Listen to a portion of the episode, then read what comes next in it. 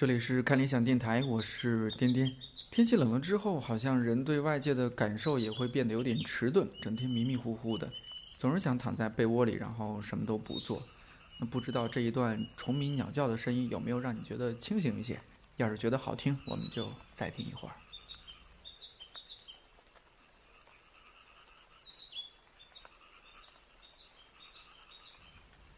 小时候是在乡村长大，走在林间的小路上，头顶上经常是麻雀呀、喜鹊啊、杜鹃啊，各种各样知道名字的，还有不知道名字的鸟飞来飞去。那个时候对这些鸟习以为常，也不知道珍惜，心里想的是：哎，可千万不要踩到鸟粪，或者是被鸟粪砸到身上。多年之后，我知道了一种鸟叫做变形鸟，才发现我当年的想法真是让自己错过了无数个成为艺术家的机会。变形鸟到底是种什么鸟？非著名生物学家朱迎春和我们这样描述他看到的变形鸟：我是一个中了邪的，中了什么蛊，中了邪的人，就是突然中了邪了，有一个这个能力了。大家好，我是朱迎春。这个是我在巴黎看到的石鸟，它样子呢，嗯，像头像鸟的头，但是尾巴还是像。鱼的尾巴，那么一般的鸟呢都有两只脚，而这只鸟呢它只有一只脚，而且是长在下巴下面。所以说我就想，它就叫一足吧，有一个就够了。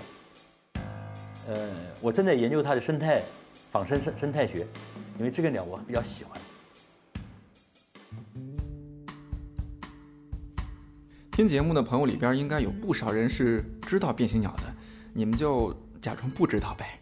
其实，在听朱老师讲的时候，我脑子里飞速的过了几十遍小时候看的《山海经》和《封神演义》，什么九尾狐啊、四不像啊、云霞兽啊、独角乌烟兽啊。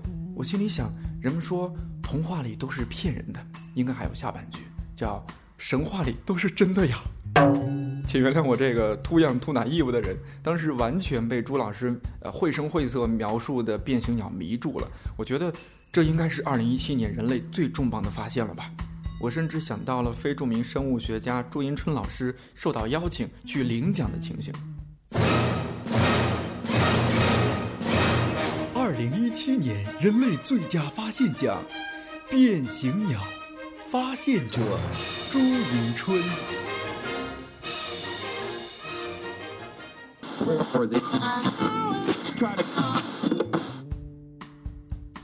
串台了，串台了，我们赶紧回来。在天真的我提了几个天真的问题之后，朱老师知道了，我是真的相信有变形鸟了。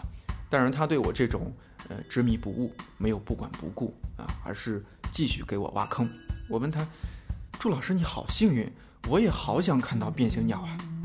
他说别急，我可以帮你打通这种神奇的能力。我一发功，你要是有悟性，你就可以看到它们了。我说太好了。现在方便给我发工吗？他说，现在不行，最近太累了，过几天吧。我说好。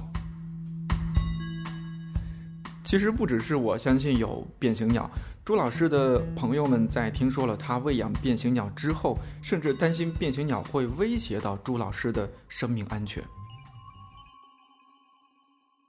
他叫我拍视频，我说现在不动，拍出来跟照片一样，因为他不动嘛。他又问我眼睛动吗？我说现在没动。听叫声录音了吗？哦，说我问了几个民间对古古灵精怪比较有经验的朋友，都说这个太奇怪了，就算有也不太可能在城市里。看形态像水生或水汽。是啊，我说我也奇怪。他说皮肤有粘液吗？什么质地？我说有点像鱼的感觉，但是有温度。弄网格罩着，这样呢防止它喷液体。你们操作的时候一定要穿雨衣、防护服之类的。我说是的，我要找人弄，我自己也怕。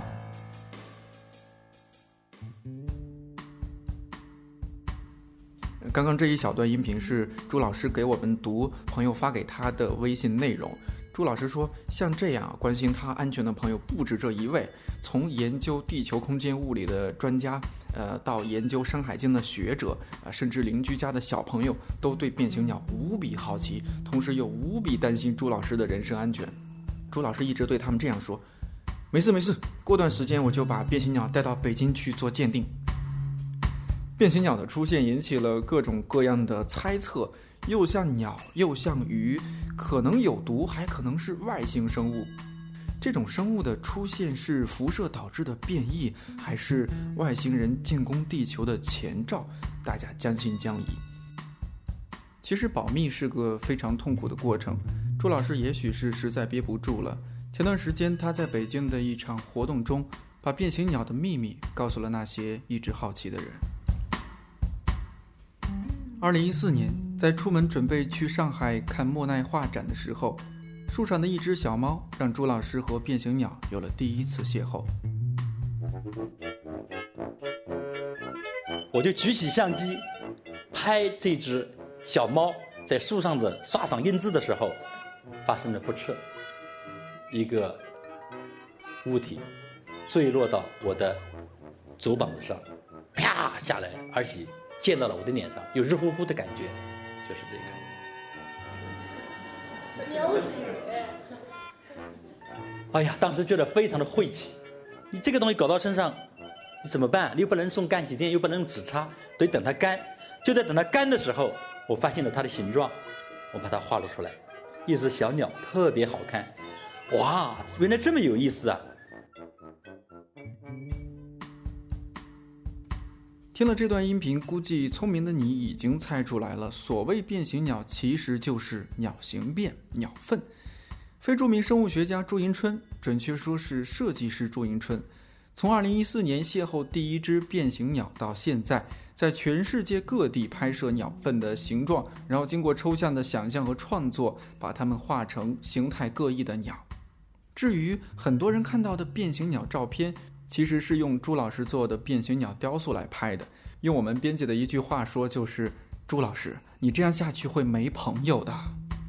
前面那位关心朱老师安全的朋友，据说知道了真相之后，他在朱老师的朋友圈这样评论：“朱老师，有一只变形鸟，你好像忘了上颜色了。”因为变形鸟的出现，朱老师周围的人从惊讶到好奇，再到深信不疑，或者是将信将疑。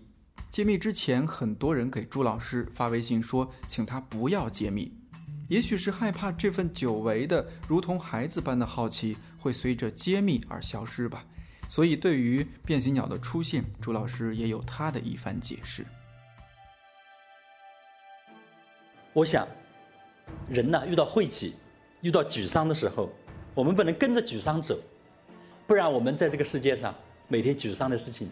足足可以把我们掩埋掉，让我们窒息掉，让我们无法生活。那么，我想，我们就要在生活的缝隙里找一些东西，能够让我们呼吸。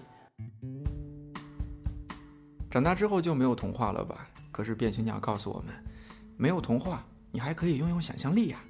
这里是看理想电台，我是点点，我们下期再见。